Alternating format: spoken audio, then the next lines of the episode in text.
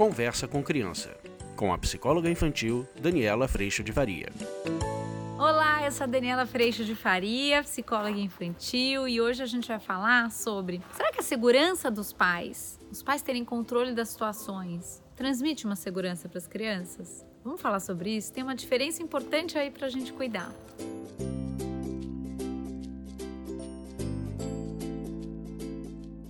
Oi, gente! Eu recebi essa pergunta muito querida da Fá, que está no nosso curso online, que é um lugar onde a gente trabalha todas essas questões a partir de uma perspectiva do nosso cotidiano. No curso online, a gente se acolhe nesse lugar de aprendiz, nesse lugar de humildade da gente estar aprendendo junto e todo dia. Mas ela me mandou uma pergunta muito importante. A gente está sendo convidado, querendo ou não, por todo esse processo que eu tenho trazido nos vídeos, mas principalmente lá no curso, a cuidarmos do que sai de dentro da gente Mas ao mesmo tempo, isso traz um pouco a sensação de controle. Eu não gosto da palavra controle porque ela nos força a pensar um que a gente tem controle. Eu gosto mais da sensação da gente ter domínio próprio. Eu gosto mais do lugar de colocar isso de uma forma onde a gente tem sim consciência de nós mesmos para cuidarmos do que sai de dentro da nossa boca. Esse é o convite que eu tenho feito para vocês.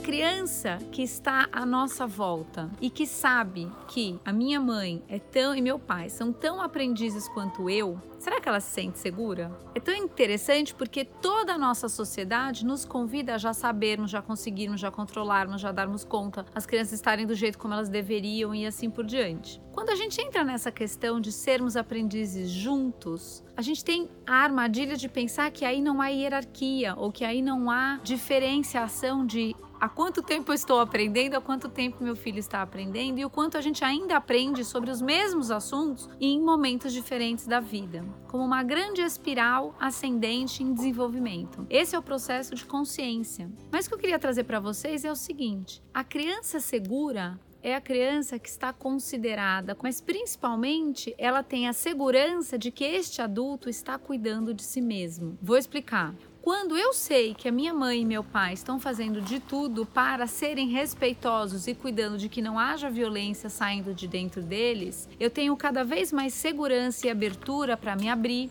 pedir ajuda, ser real, ser falho, errar e assim por diante. Por quê? Porque eu saí do mundo da expectativa e da exigência de que eu já deveria saber, eu já deveria ter conseguido, eu já deveria ter aprendido. Então, o que eu posso responder para você, Fá, é que eu entendo a segurança dos nossos filhos está sim na nossa habilidade de aí sim ir para um lugar de humildade que cuida de tudo o que sai da gente, inclusive respeito por nós mesmos, consideração por nós mesmos e pelo outro, e também na atenção de quando há desrespeito a gente poder retomar essa história.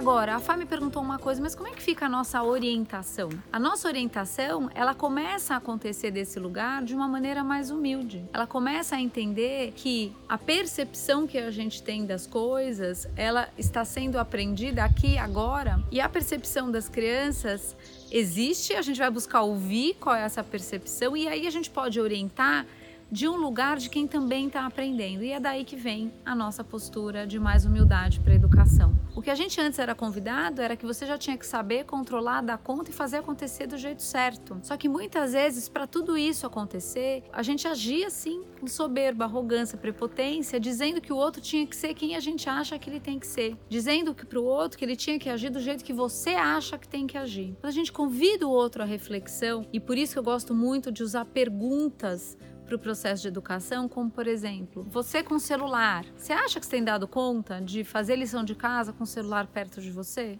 Essa criança, como ela tem espaço, ela começa a dizer: é, realmente está difícil mesmo. E você tem alguma sugestão? A gente começa a construir o nosso dia a dia a partir, sim, de uma troca vivida entre duas pessoas que estão aprendendo. Óbvio que neste trabalho, o nosso domínio próprio é de percepção de quando sai violência de mim para que eu possa ir lá e pedir perdão, e a percepção de cuidar de como essa comunicação sai de dentro de mim. Porque grande parte dos nossos desencontros, violências nas relações, distanciamentos, é porque eu me descuido de como eu comunico e eu exijo que o outro comunique de um jeito melhor ou de um jeito certo. E a gente vai tirando conclusões, fazendo julgamentos, achando que o outro serve ou não serve e com medo de não servir também. E aí a gente vai se distanciando. Casamentos terminam assim, pais e filhos brigam assim, porque a gente ainda está no mundo da expectativa.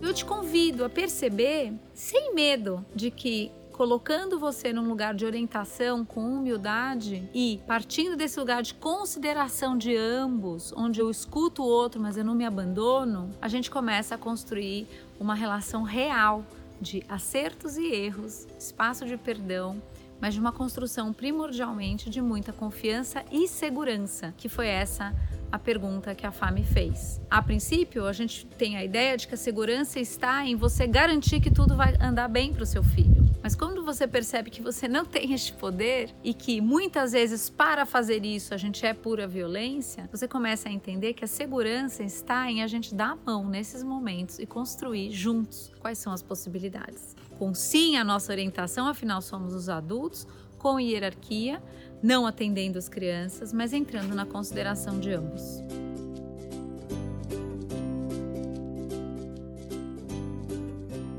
Vídeo de hoje foi esse. Eu agradeço a Deus em primeiro lugar por toda a paz no meu coração e descanso e amor. Um beijo, a gente se vê na próxima. Tchau.